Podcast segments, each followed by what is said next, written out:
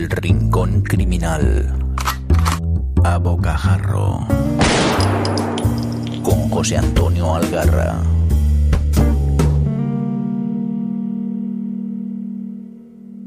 ¿Qué tal? ¿Qué tal amigos? Oye, pues ya estamos de vuelta. Yo esperaba estar un pelín antes, pero bueno, como uno es un zoquete con la técnica y demás, he tenido que apelar a mi buen amigo Mirindo, que, que es el que se maneja con estas cosas que si no fuera por él no sé lo que haría. Bueno, sí, sé lo que no haría, podcast.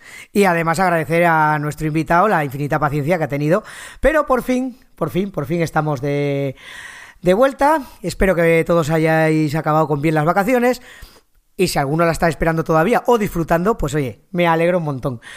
Y no sé vosotros, pero yo realmente he disfrutado mucho de este verano que, bueno, que ya es, ya es otoño a estas alturas. Eh, no tanto de la puñetera calor, pero bueno.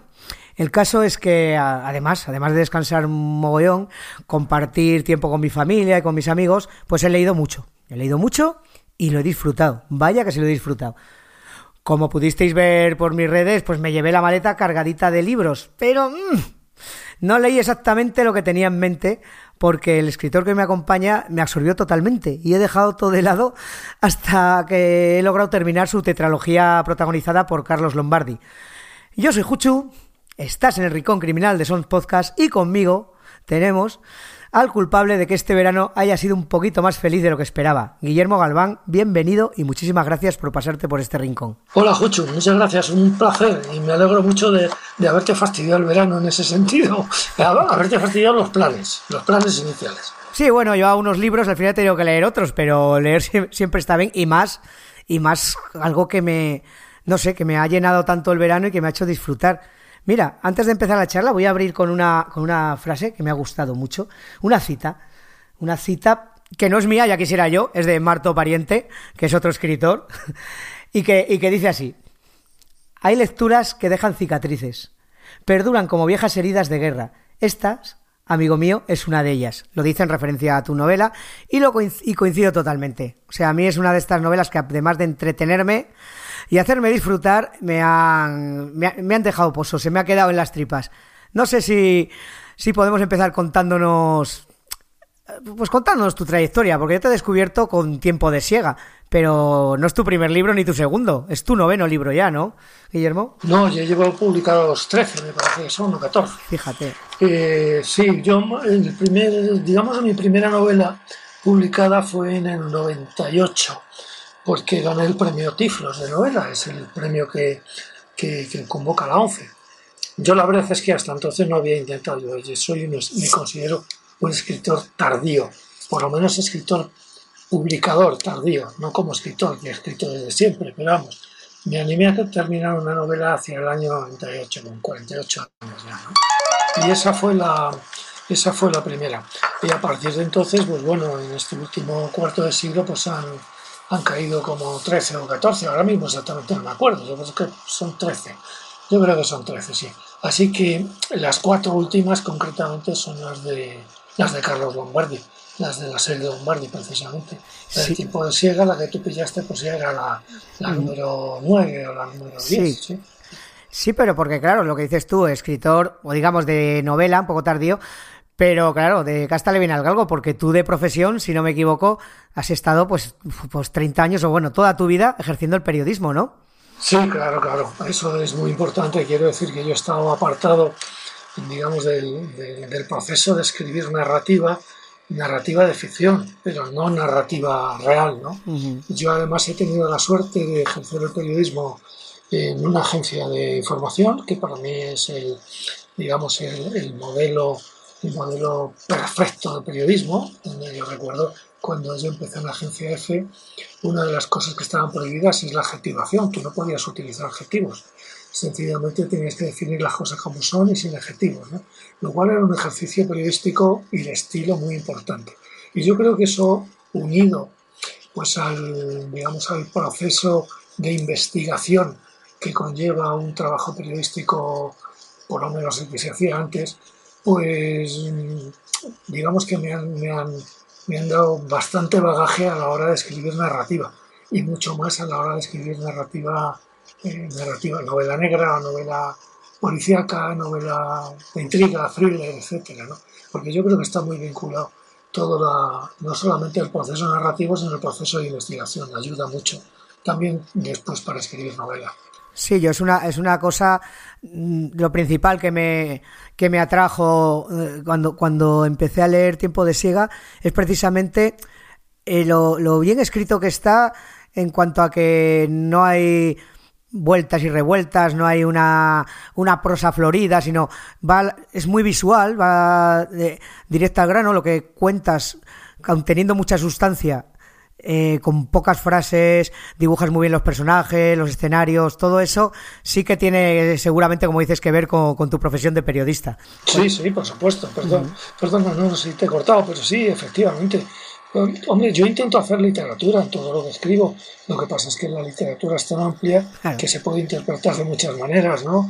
No, no pretendo hacer una literatura eh, florida, como tú dices. Yo estoy acostumbrado a una literatura directa, que es la del periodismo, en la que incluso sobran los adjetivos. Yo me permito, me permito en, eh, en la narrativa, en la novela, utilizar adjetivos, naturalmente, ¿no?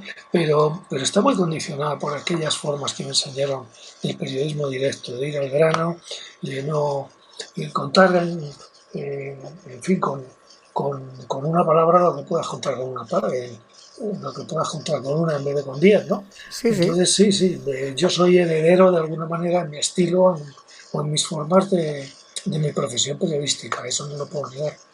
Y al contrario, le estoy muy agradecido. Como lector le diría, y bueno, y la gente que me escucha ya sabe lo que, de qué pie cogeo, que, que se lanzarán sin ningún problema a, por lo menos a lo que he leído yo, que es la saga Lombardi, esta tetralogía, porque es tremendamente, tremendamente vi- visual y sobre todo muy entretenida. Y luego, luego indagaremos en todas las capas que hay por ahí, pero es muy, muy entretenida de leer y, y engancha enseguida y no te, no, no te aburre en absoluto ni la trama ni las formas. Y dicho esto, eh, diría Lombardi, siendo que tú no habías escrito novela negra hasta ahora, ¿cómo se te ocurre? Porque te voy a decir una cosa, que yo llegué, yo llegué a ti por recomendación de, de otra gente eh, que lee, que lee novela negra, concretamente Alejandro Moreno, escritor, Ah, sí. eh, sabe, sabe de mi pasión por Bernie Gunter y Phyllis Kerr. De hecho, le dediqué un rincón criminal al principio al autor. Y un día hablando con él en uno de sus programas, me dice, oye, ¿conoces a Guillermo Galván? Digo, pues no. Dice, pues yo creo que te gustaría. Porque tiene un personaje que podría ser la traslación a, a nuestro terreno, a Patrio, a España, de lo que fue Bernie Gunter eh, a la Alemania nazi. Y entonces me explicó, me explicó un poco, y ahí me picó y ya te, te apunté, ¿no? Pero claro, hay tanto para leer que nunca veía el momento.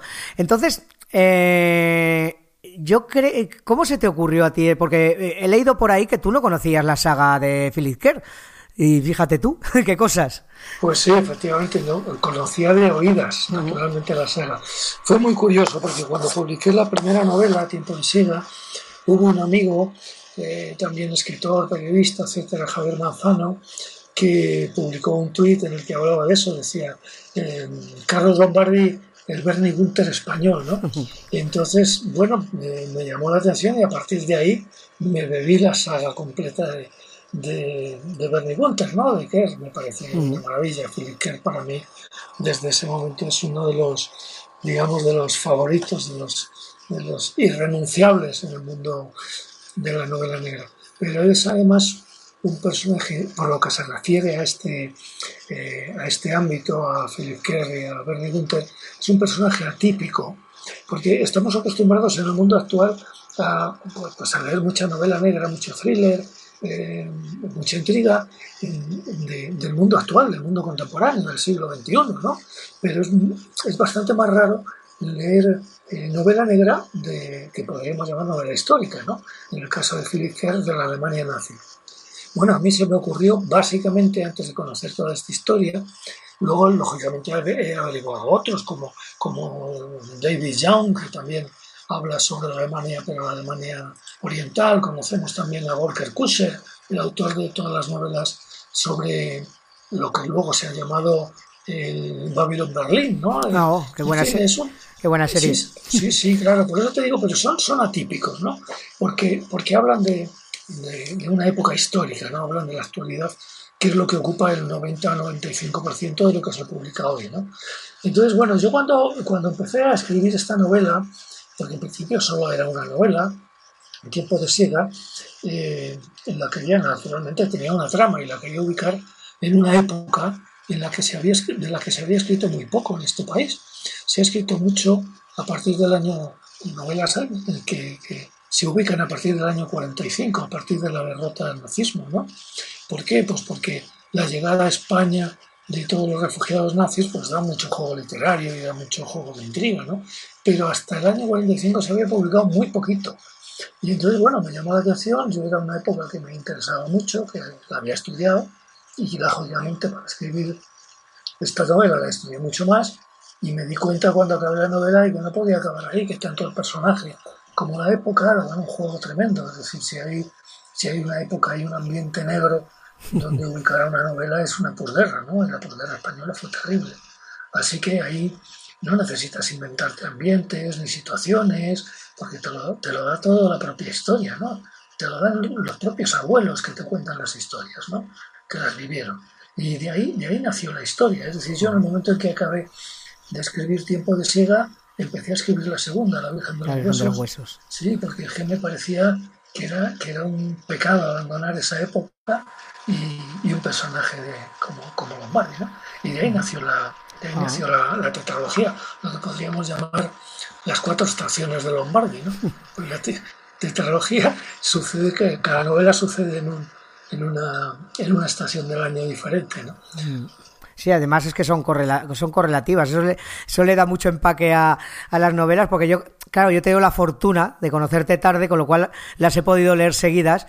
Y es que es, esa, esa, cronología le da una credibilidad a la serie brutal. No sé si seguirá o no seguirá, ya me lo contarás luego si quieres. Pero realmente, como empiezas en el 43, si no me equivoco. 41, la primera. finales del, final del 41, verdad, que me he ido al revés. Y acabamos en el 43. y además todo va, todo va, eh, como dices tú, estacionalmente hacia adelante. Eh, como has dicho, es verdad, ahora, ahora que caigo, me viene a la cabeza que sí que hay algunas novelas que tengo yo ahí en una, en una estantería de más, las he juntado ahora contigo, que llamo yo novela negra y memoria, que ambientadas, pero sí, todas son van más para adelante tuya. Por ejemplo, Rosa Rivas tiene su trilogía de los años oscuros con Ana Martí, que también ya vamos hacia los 60. Eh, Alberto Gil, con, no sé si lo conocerás, también madrileño, tiene ocho pingüinos y, que y las jaurías, y también una nos vamos casi a la actualidad y la otra también a los años 50, 60. Y bueno, y luego el cómic Contrapaso de Teresa Valero, que también, ahí también nos ambientan la movida de los niños robados y tal, pero también estamos hablando en, en, el, en los últimos, en el último franquismo, ¿no? Entonces, sí. sí. que es cierto que de esta época y de España no tenía... No sí, yo, ya escribí, yo ya escribí tiempo atrás una novela, hace como 10 años, que se llama Antes de decirte adiós, y que eh, se ubica en los tres últimos días de la guerra civil mm. y en 1960 está en dos cuerpos ¿no? en el que en la que en fin es novela policíaca novela negra eh, como avance un poco a lo que después fue Carlos Lombardi pero aún así ya te digo que lo ubiqué en los años 60 ¿no? Mm. con lo cual con lo cual huía también de esa primera huía inconscientemente de esa primera etapa de la dictadura que fue, que fue la más dura de todas, claro. Además, además vamos ya con, con, Lombardi. Eh, elige saber, aquí es un policía republicano y represaliado que nos lo encontramos eh, currando ahí en Cuelgamuros, bueno, currando, pagando condena en Cuelgamuros.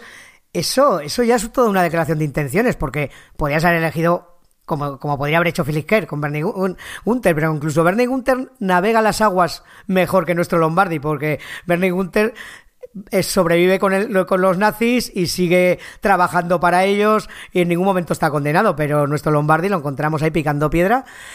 Y, y, lo sacas y ahí ya tú estás mostrando el tono que va a tener toda, toda la obra, para bien y para mal, para el que le guste y para el que no, pero eh, eh, nos muestras la vida de los doblemente vencidos. fue, fue vencido en una guerra y luego es humillado porque tiene que trabajar para un Estado corrupto y, genocida. Y ahí lo tenemos al hombre paseándose por esa España que nos dejó eh, la guerra, ¿no? Pues sí, hombre, a la hora de elegir el personaje, lógicamente, pues me lo, me lo pensé. Porque, hombre, yo ya había, me había metido un poco en la piel del, policía franquista en esta novela de que te hablaba antes. Mm. Y antes de decirte adiós, un policía de los del principio de 1960 concretamente.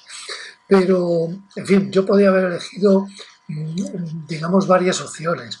Hay para eso, lógicamente, hay que analizar en qué condiciones quedó eh, la policía en líneas generales franquista después de la guerra. ¿no?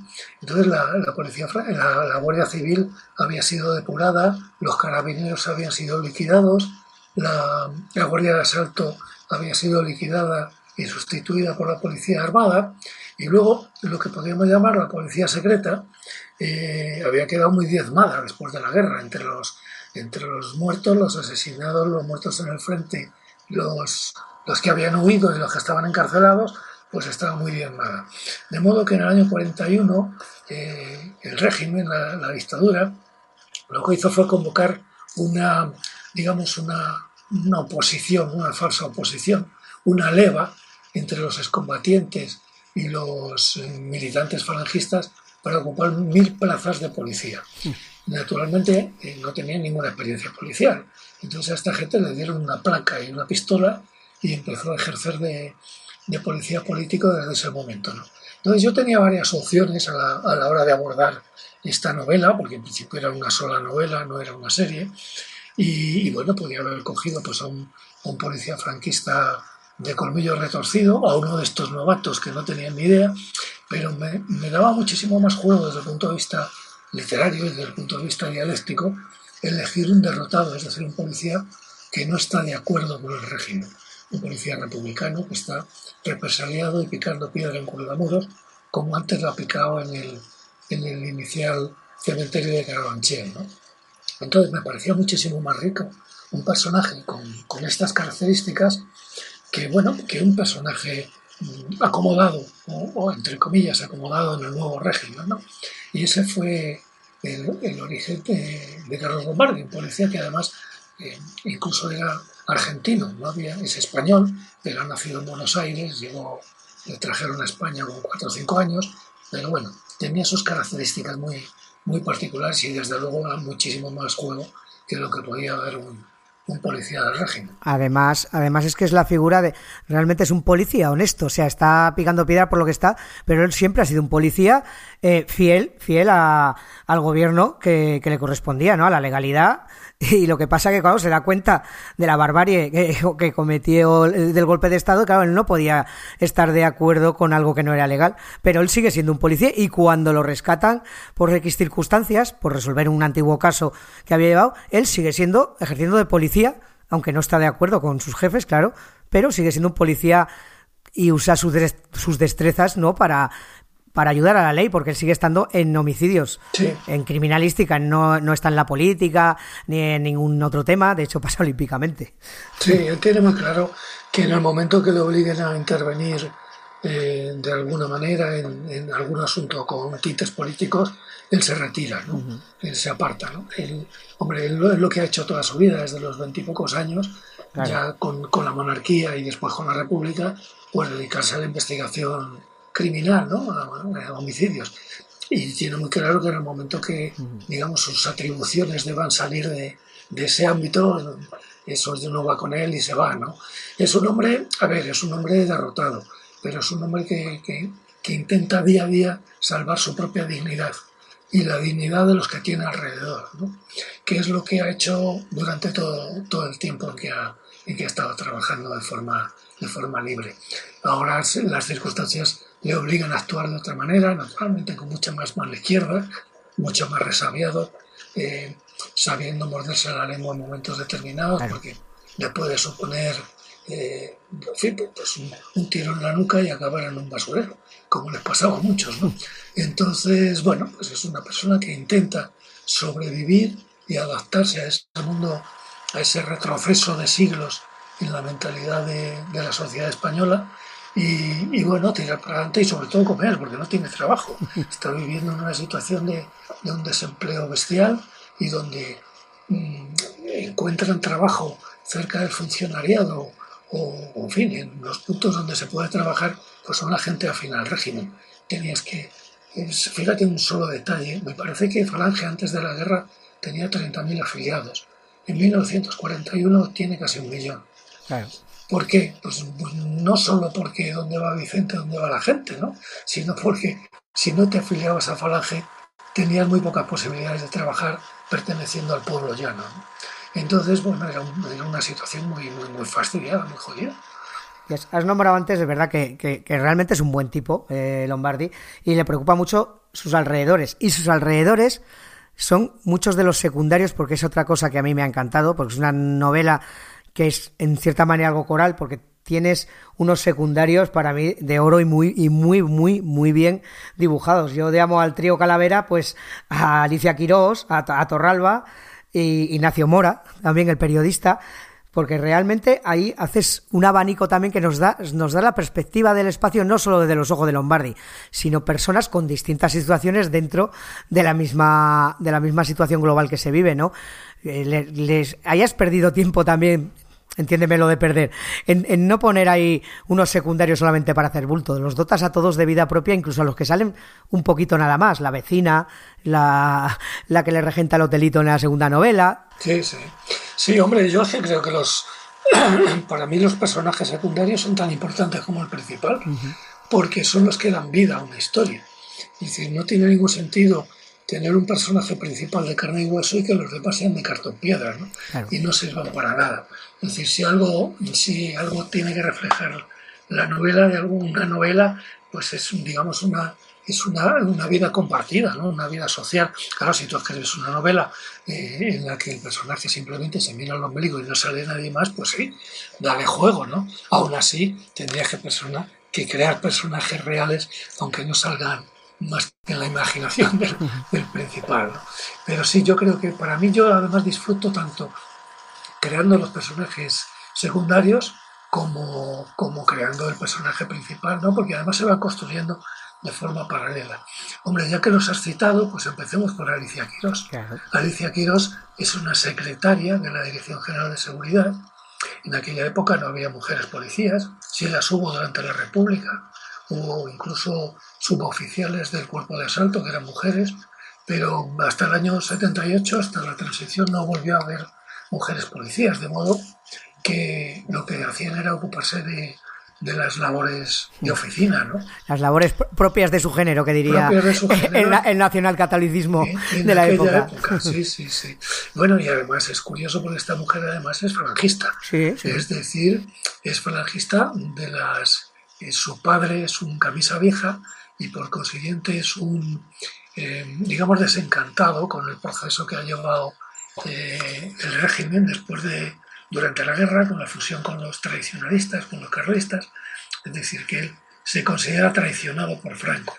Y, ella, Alicia Quiros, pues comparte bastante estas, estos sentimientos, que no fue algo raro, sino que sucedió realmente. De hecho, se creó una escisión de falange que se llamaba falange auténtica, que, en fin, por, no extendernos demasiado, llegó incluso a planear un atentado contra Franco. Es decir, que la Francia tenía sus propios disidentes y, empezó a pagarlo desde antes de que acabara la guerra, porque Manuel Edilla, su secretario, su primer secretario, secretario general de, de Falange, que sucedió a José Antonio, pues fue condenado a muerte por Franco. Y luego se le, se le conmutó por dos penas de, de exilio, ¿no? Pero quiero decir que ella era falangista, pero dentro del falangismo había muchas, había muchas tendencias. Luego Andrés Torralba es un antiguo eh, guardia de asalto que se ve, lógicamente, igual que había sucedido a Lombardi, pues en la cárcel por, por, haber participado, haber ayudado a la República, pero bueno, acaba, acaba en la calle al cabo de los dos o tres años por no, por no tener delitos de sangre ni, ni cosas de ese tipo. Acaba en la calle, literalmente hablando, porque toda esta gente no podían darle trabajo, estaba prohibido darle trabajo.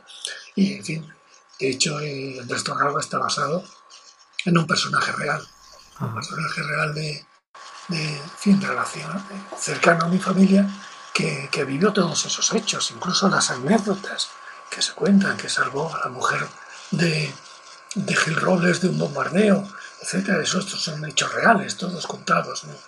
aunque sea una novela, está trufada de, de hechos reales. ¿no? Y luego Ignacio Guiros pues es un, es un jovencillo periodista en, el, en tiempo de Siega, tiene 19 años, está empezando, y que está obsesionado con crear en el futuro pues una revista de sucesos. ¿no? Estamos viendo el caso allí al fondo, al, cabo de los 10 Y de momento escribe cosas que sabe que no puede publicar, pero él las sigue escribiendo. Claro, claro. Él trabaja en la agencia Cifra, lo que es la agencia F después, y después no. Ya era F, era, internacional y Cifra era nacional.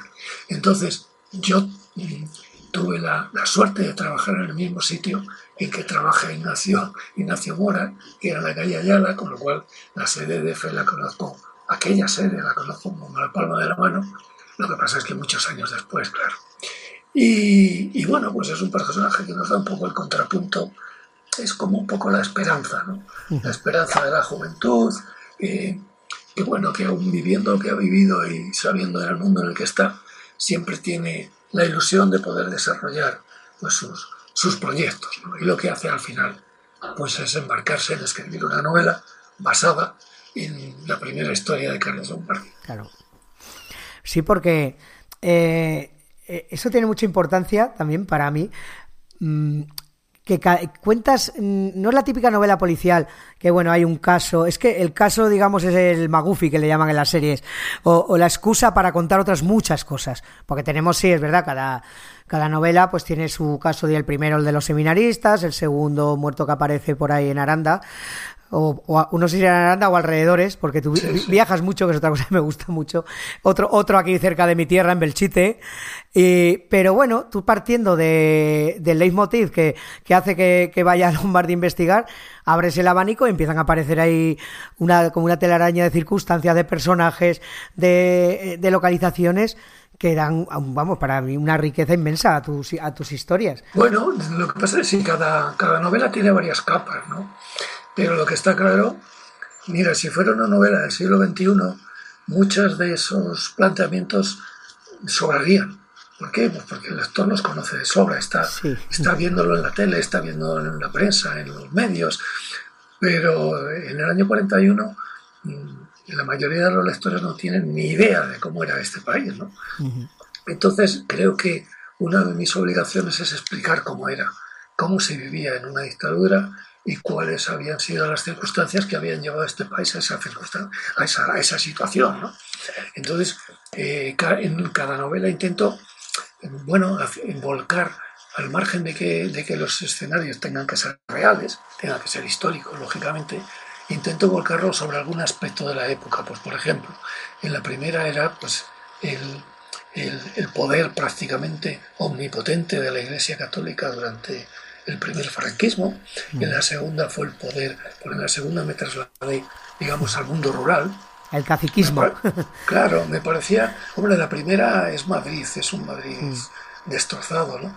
Pero me parecía justo que, que bueno, pues que esta historia no se quedara solamente en lo que había sufrido en las circunstancias de una gran ciudad, sino que también se explicara un poco cómo era eh, el mundo rural o lo que había padecido el mundo rural durante durante la guerra y durante la, primera época de la dictadura, ¿no?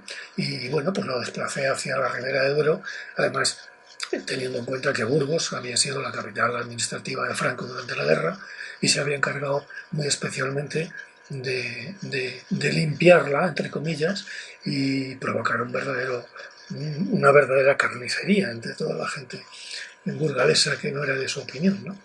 Sí, mira, es una de, perdona que te corte, es una cosa que más me, gustó, mm, tirando ya la segunda, el, ser consciente de, que nos parece que fue muy duro Barcelona, Madrid, yo qué sé, Zaragoza, pero lo, rural ahí hubo, ahí hubo barbaridades y ahí, se, ahí se pasó tan mal o peor que en las grandes ciudades, después de la guerra sobre todo. Sí, no, y durante, hombre, hay que tener en cuenta que la, eh, por ejemplo, todas las, las zonas que quedaron en poder de los de los facciosos cuando el golpe de Estado sufrieron, sufrieron ya desde el minuto cero. Claro.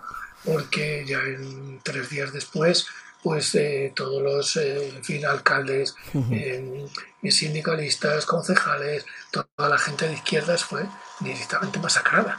Es decir, que sin juicio ni nada, es decir, asesinada. bueno, de ahí todavía tenemos los miles de cuerpos en fosas comunes por descubrir, ¿no?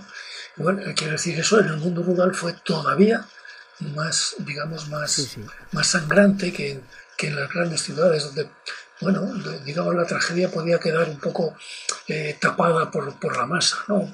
en los pueblos se sabía, en los pueblos de pocos vecinos eh, te mataban al vecino, te mataban al familiar, o sea que, que, eso se veía, ¿no? Entonces yo en estas novelas lo que pretendo también es dar un poquito, eh, digamos, esa, esa segunda, segunda visión de determinados aspectos. La segunda era el caciquismo y su influencia con la falange, ¿no? La falange que había estado antes de la guerra, pues eh, alardeando de que a los caciques había que colgarlos, pues se convierten, claro, se convierten en el cuerpo armado de los caciques después de la guerra, ¿no?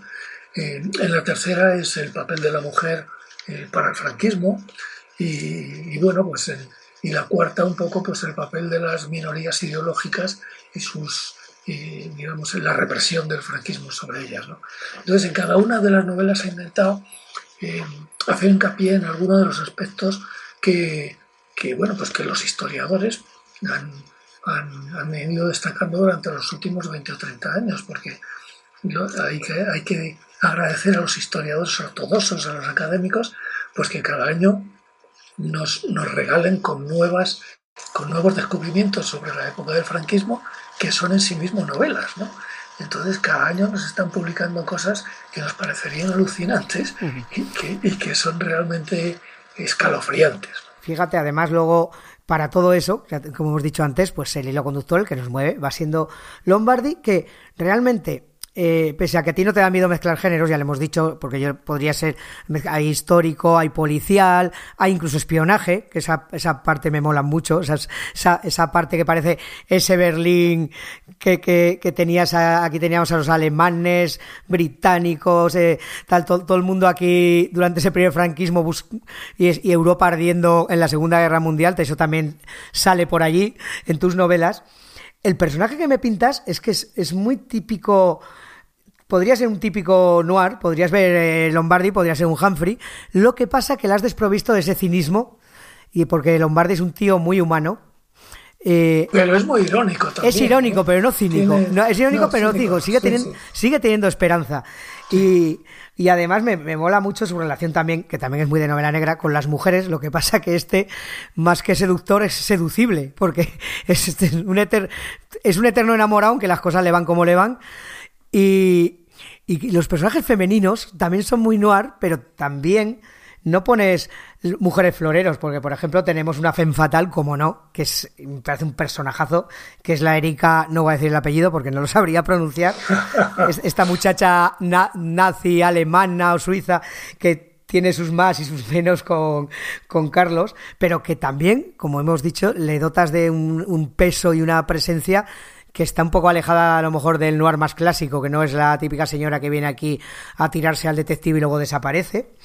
Eh, Alicia Quiroz ya le, ya le hemos dicho que es una, es, una secretaria que, que, lucha dentro de un mundo de hombres por hacerse su sitio, pero también la vecina, la mujer de Andrés Torralba, que desde el principio va saliendo por allí en su papel primero de mujer de, de preso, tal.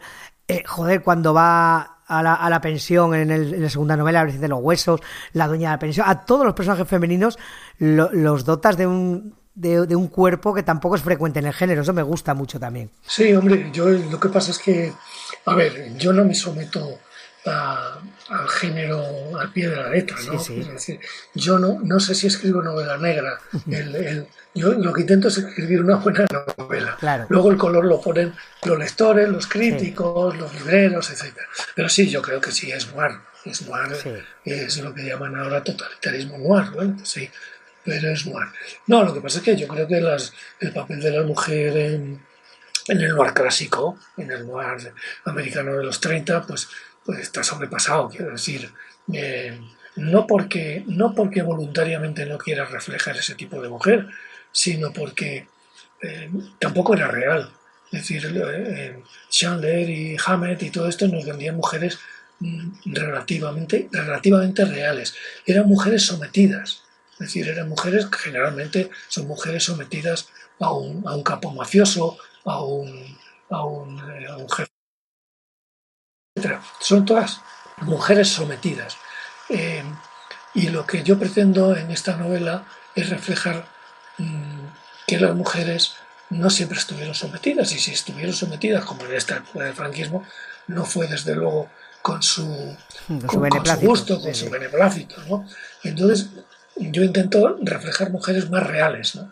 Probablemente algunas de ellas tengan, bueno, por ejemplo, al principio con la de Tiempo de Ciego, cuando apareció Alicia Queiroz, pues hubo quien me reprochó en algún medio que, hombre, ¿cómo voy a, a poner una mujer policía en el año 41? Pero pues, Alicia Queiroz no es policía, Es que no es policía, claro. es secretaria, ¿no?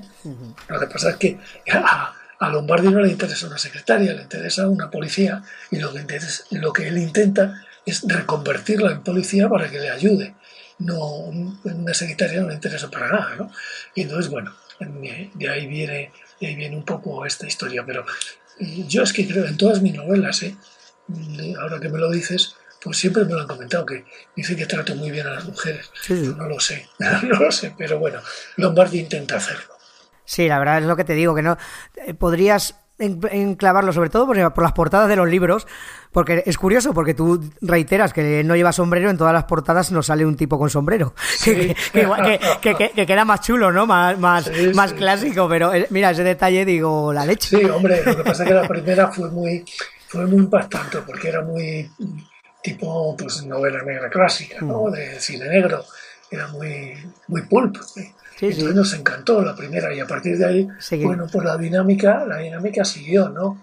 Mm, Muchas veces no tiene nada que ver No, pero... con, con- con la realidad, pero bueno, es, es No, simplemente... de hecho, de hecho, joder, tú nombras en no me acuerdo qué novela, de estos detalles que me encantan de tus historias, que no quería llevar sombrero por una cosa ya ideológica, porque se ve que la gente, los que llevan ese sombrero, pues era, digamos, la, la, la policía social o, algo en la- así. En la tercera, sí, morir en noviembre, en su entrevista con su ex.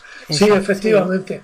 No, es que bueno, es que además es curioso porque además lo cito, ¿no? Sí, sí, sí. Porque en aquellos días salió una publicidad en la prensa de una marca de sombreros, de una tienda de sombreros, que para venir decían los rojos no llevaban sombrero. Entonces, claro, después de la guerra, los que querían eh, destacarse como, como, Como afines. filo- como filofascistas, pues eh, volvieron al sombrero, cosa que durante la República, bueno, durante la República sí se llevaba sombrero, durante la guerra menos, porque incluso en la parte republicana te identificaban un poco con la otra parte, ¿no?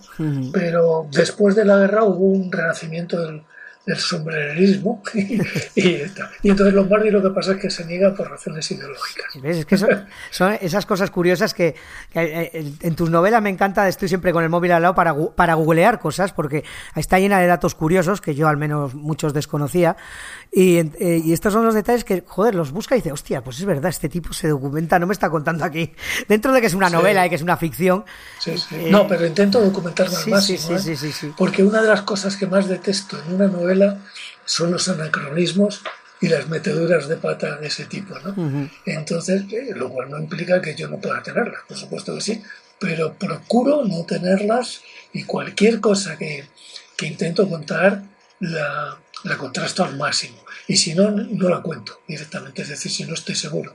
Quiero decir, no tiene ningún sentido que yo le ponga, pues yo que sé, a Lombardi fumando un bisonte en el año 43, cuando el bisonte desapareció en el año 38 y no volvió a nacer hasta casi los 50, ¿no? Entonces, eh, mm, en vez de decir que está fumando un cigarrillo, si yo quiero decir que está fumando un bisonte, tengo que documentarme mm, para no engañar al lector. Ujú. ¿eh?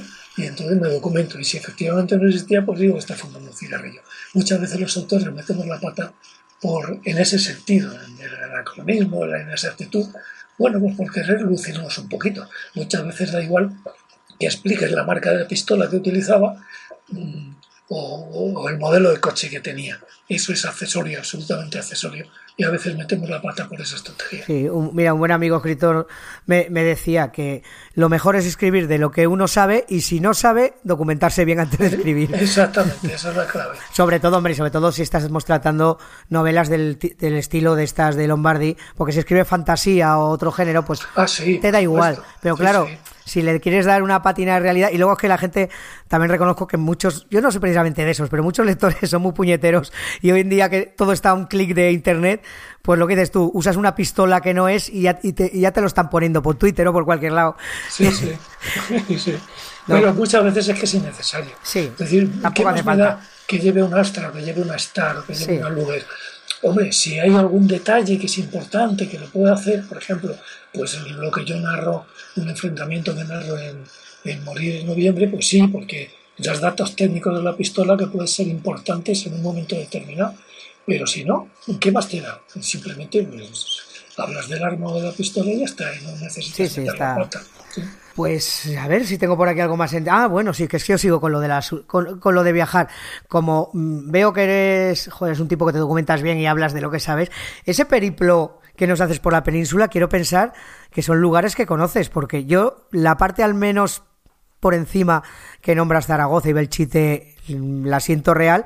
Y lo de Aranda de Duero, ¿qué, te pasa con Aranda? Porque de hecho hace cuatro días fuiste pregonero o algo así, además, siendo que tú eres valenciano, si no me equivoco, ¿no?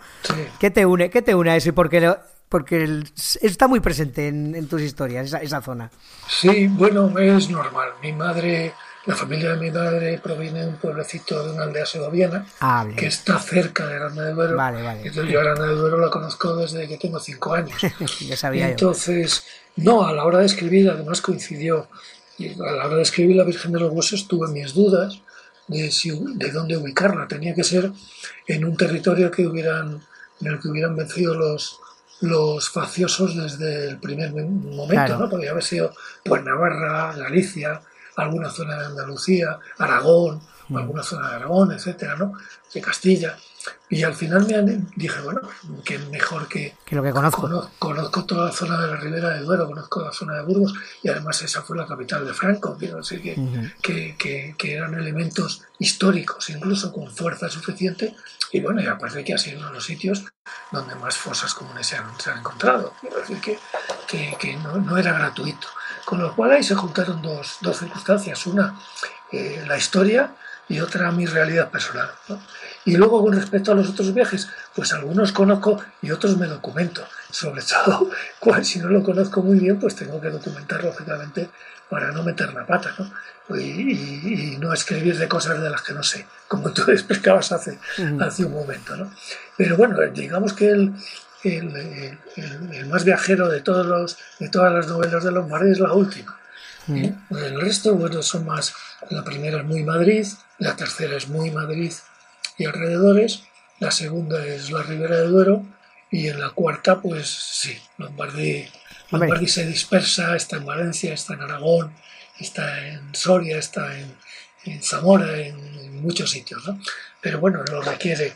Ya, aparte que las circunstancias son distintas durante los tres primeros, las tres primeras novelas, Lombardi no, Lombardi eh, es, bueno, pertenece, está de es un supuesto detective, sí, no puede, no tiene mucha capacidad de movimiento. Mientras que en la cuarta, por otros tipos de circunstancias que no voy a revelar, pues, pues eh, ya puede moverse, ¿no? Ya ve... Así que bueno, aproveché, aproveché para, para, para eso, para moverle lo más posible. Ya ves que, de, como en todos mis rincones, intento evitar en la mayor medida contar demasiado. Eh, yo cuento más mis impresiones y el, y el, esquema general. Pero hay una cosa que, como sale desde el principio, sí que podemos. Lo de ubicarlo al principio, trabaja prácticamente para. Bueno, hay una agencia de detectives o llámalo X. existían, eran frecuentes. Eso me resulta curioso. no, hombre, en esto sí es un detalle. Mira, antes de la, de la guerra, durante la República en España había agencias de detectives de fama internacional. De hecho, hubo una de ellas que, bueno, en la que detuvieron al famoso Fantomas, que era un, ladrón de guante blanco de influencia europea. Entonces, digamos que las agencias de detectives durante hasta la República fueron bastante y con, digamos con eh, policías de prestigio frente a ellas, ¿no? dirigiéndolas. ¿no? Cuando acabó la guerra, eh, se acabó la legislación. Digamos que las agencias de detectives no eran ilegales, pero eran alegales, porque el franquismo no dictó legislación sobre las agencias de información o de investigación hasta los años 50. es cuando se legalizan, a primeros de los 50. Pero mmm, nada hace pensar que no pudieran seguir existiendo. Es decir, yo no tengo datos reales de que existiera en el año 41, 42, 43 una agencia de detectives, pero probablemente existían. Lo que sucede es que, con, con, un carácter muy distinto al que tenían antes de la guerra. ¿Por qué? Porque al no existir legislación estaban en manos del Ministerio de la Gobernación. Es decir, el Ministerio de Gobernación te podía cerrar la agencia en cuanto quisiera, porque era alegal. Y con lo cual se convertían de alguna manera pues eh, como en ramificaciones del propio Ministerio de, de, la Gobernación. Entonces estaban a disposición de lo que la, la policía les dictara, ¿no? Y de los caprichos de, de, del propio ministerio. Entonces, no sé si existían como tales las agencias, pero bueno, yo creo una de ellas, un germen de agencia de información que, que le acoge de alguna manera a, a Lombardi sí. durante, durante el tiempo, lógicamente, y que está después de salir de la cárcel en la calle también de forma alegal, porque no, nadie, sí. le ha, nadie le ha. Ni la indultado, ni. No, no, no, no, Entonces está bajo, la, bajo el amparo, cierto amparo de, de un antiguo jefe suyo, claro. de la policía, y, y, bueno, tiene que sobrevivir, tiene que comer, y para ello utiliza este tipo claro. de este tipo de medios. digamos que, ciñéndonos al tópico, la policía no es tonta y, y lo sacan, eso está al principio de tiempo de Sega, sí. para que termine de resolver un caso que había empezado en la época de la República, con lo cual sí. la poli tira por lo fácil y dice, oye, pues este tío que era listo y tal, eh, un antiguo compañero suyo dice, pues hay que sacarlo y que nos resuelva el caso, sin más.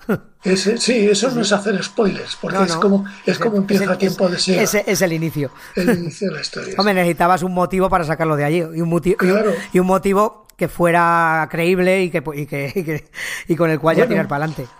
Es curioso en, en, en, todo este tipo de cosas, investigándolo, claro, pues te das cuenta. Es decir, hay, hay cosas que pueden, al lector le pueden resultar un tanto inverosímiles, ¿no?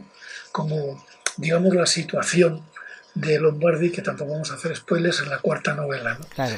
Pues eh, es una situación eh, llamativa, pero, pero real. Es decir, su, está basada en hechos reales, en gente que le sucedió este tipo de cosas. No es, no es, no es ficción. Es decir, que cuando, cuando a Lombardi le ponen en la calle, en realidad es gracias a un asesino, porque le ponen en la calle para que investigue un caso que se parece a mucho, mucho a otros que él ha investigado durante el asedio de Madrid ¿no? y que no ha podido resolver pues, por, porque no eran las mejores circunstancias para investigar. ¿no?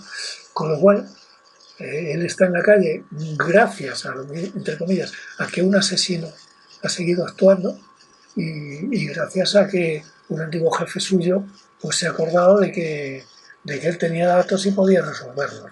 Y a partir de ahí, bueno, empiezan a dar en una especie de, de océano de legalidad que, que, lógicamente con el cuidado correspondiente andando con pies de plomo, porque en aquella época, en fin, eh, no era, no era muy fácil sobrevivir así. Una palabra de más bastará para condenarte, para sí, sí. a los curas. Sí, sí, sí, naturalmente. Y ese es un poco el ambiente en el que tiene que sobrevivir. O sea que en Lombardi se mezclan pues, la experiencia de un, de un criminalista, eh, el, eh, bueno, pues el, el deterioro de esperanza de un derrotado en la guerra y al mismo tiempo pues casi casi pues no un vagabundo pero bueno un tío que se las tiene que estar buscando para comer todos los días. Hay, hay una cosa ahora que has dicho esto ya para, para ir acabando que es de estas que se me quedó agarrado, eh, eh, que, que, me encogió el alma. En un momento dado, no, no, recuerdo, como he leído las cuatro seguidas, no recuerdo en cuál, casi mejor, así. Eh, hablando él, no sé si es con un, en su investigación, en, en, entrevistando, va reinterrogando a, a alguien preso que también es preso político y tal. Como, le intenta dar ánimos, como diciendo, eh, tranquilo, que esto no puede durar mucho. Claro, era el año 42 y yo estaba pensando, joder, y le, y le quedan 40 años de, sí, de toda esta mierda. Y se me encogió el alma de pensarlo, porque claro, tú, el otro intenta consolarlo pensando realmente que, que, evidentemente los nazis van a perder la guerra, como estaba claro, y alguien nos iba a echar una mano y sacar de, y sacar de todo esto.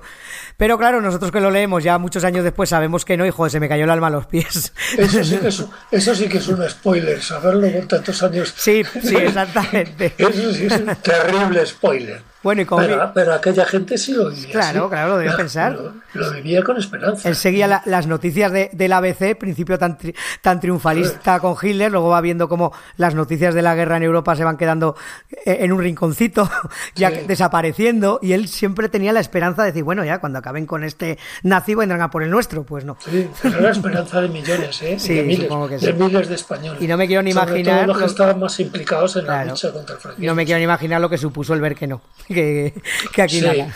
sí, bueno, sobre eso sí se han escrito Sí, buenas sí, novelas, sí, ¿eh? eso ya... O sea que, que tenemos buena Pues- literatura de eso. Como andamos aquí haciendo equilibrio en el alambre para no hacer spoilers, sí que voy a emplazar a mis oyentes porque, como se nombra antes, Alejandro Moreno me recomendó y además luego se unió a, la recomendación Mariola, que es otra persona que sigo en redes que le gusta mucho la novela histórica y novela negra, y hemos quedado ya un día X, no sé cuándo será, hablar los tres, y ese sí que haré un rincón criminal, hablando de, las cuatro novelas de Lombardi a, a calzón quitado, avisaremos antes, lo pondremos así, para que solo lo, solo lo escuchen los que hayáis leído las novelas. Y ya para terminar, os te querría preguntar, eh, ¿tienes intención de que haya más Lombardis? Porque yo estoy enganchadísimo y quedan muchos años hasta, hasta por delante. Hasta la, hasta la decepción, ¿no? Sí, hasta la decepción hasta- de, la que, de la que hablábamos antes. Hasta la decepción final. Bueno, a ver, yo me había comprometido con HarperCollins a escribir una tetralogía, ¿no? Y aquí está la, está la que yo llamo las, las cuatro estaciones cuatro de de Lombardi, ¿no? Mm, Lo cual no quiere decir que, que me conforme y que me quede ahí. De hecho, sí estoy con una quinta novela. Lo que pasa es que, bueno, va, va lentita por determinadas Bueno. circunstancias. Pero no, no, no he jubilado a Lombardi todavía. Bueno, siempre porque tampoco lo vamos a contar, pero en la, en la última lo bordas ahí entre los géneros tal, y con un final de, de los dos que te quedan, te, te quedas con, con- con las patas colgando. Sí, con lo cual la vuelta tiene que ser acorde. Eso te iba a decir yo, que bueno, bueno, que, se- que ya se nos va la lengua aquí. Pues nada, oye, de verdad, Guillermo, muchísimas gracias solo eh, por, por con todos los problemas que hemos tenido poder hacer esta charla. Espero que la hayas disfrutado. Que no, hombre, las gracias siempre a ti. Las gracias además las has hablado de Mariola y de Alejandro. Dos, dos personas magníficas, maravillosas, con las que me llevo fantásticamente bien y que también han tratado a Lombardi con, Hombre, con muchísimo cariño. Son los culpables de que yo lo haya leído. Eso, eso, eso parece, sí. Pero bueno, tú te lo has tomado mucho más a pecho que ellos, porque ellos no creo que hayan leído las cuatro. así que, ver, bueno, yo así que- que las gracias a ti siempre y a toda la gente como tú que están, bueno, pues intentando llevar el ánimo de la lectura y de la literatura a todos aquellos que, que se quieren dejar engañar, entre comillas, por este, por este mundo magnífico y, y tremendo que es el de la literatura. Pues sí, oye, es que yo, mira, yo, como dices tú, soy un apasionado de las cosas que me gustan. Entonces, cuando luego, pues me tiro de cabeza. Y, y como se lo cuenta a todo el mundo que está cerca, y normalmente cerca, pues el que está al lado en el bar, pues cojo este micro y se lo cuento a unos cuantos más, no sé cuántos serán. Pero oye, aprovecho, aprovecho este medio. Pues muchísimas gracias de nuevo. Pues nada, solo ahora simplemente ya despedirte y despedirnos de todos vosotros. De verdad, esta es una serie de novelas que aparte de muy entretenidas de leer, con mucha chicha, que la vais a disfrutar. Y gracias, gracias una semana más, o bueno, una semana más, un mes más, por estar allí. Gracias al señor Mirindo, porque sí, sí, y esta vez más que, que otras es el culpable de que esto llegue a vuestros oídos.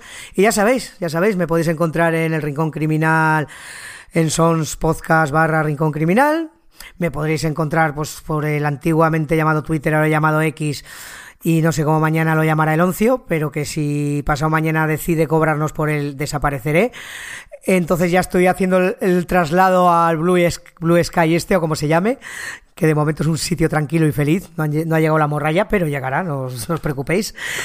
Y también tenéis el canal de Telegram de Rincón Criminal, que os dejaré como siempre el enlace, donde ahí sí que solo estamos gente que mola, que nos gusta leer novela negra, que nos recomendamos entre nosotros cosas y que pasamos un ratico bueno. Sin más, me despido hasta el próximo programa que Mm, igual tenéis algo especial, porque dentro de unos días me voy a Villanuar, aquí en Villanúa, al Festival este de Novela Negra, aprovechando el Puente del Pilar. Me llevaré, como no, la grabadora y alguna cosica os traeré para vuestras orejas. Un abrazo y hasta la próxima. Chao, Guillermo. Chao.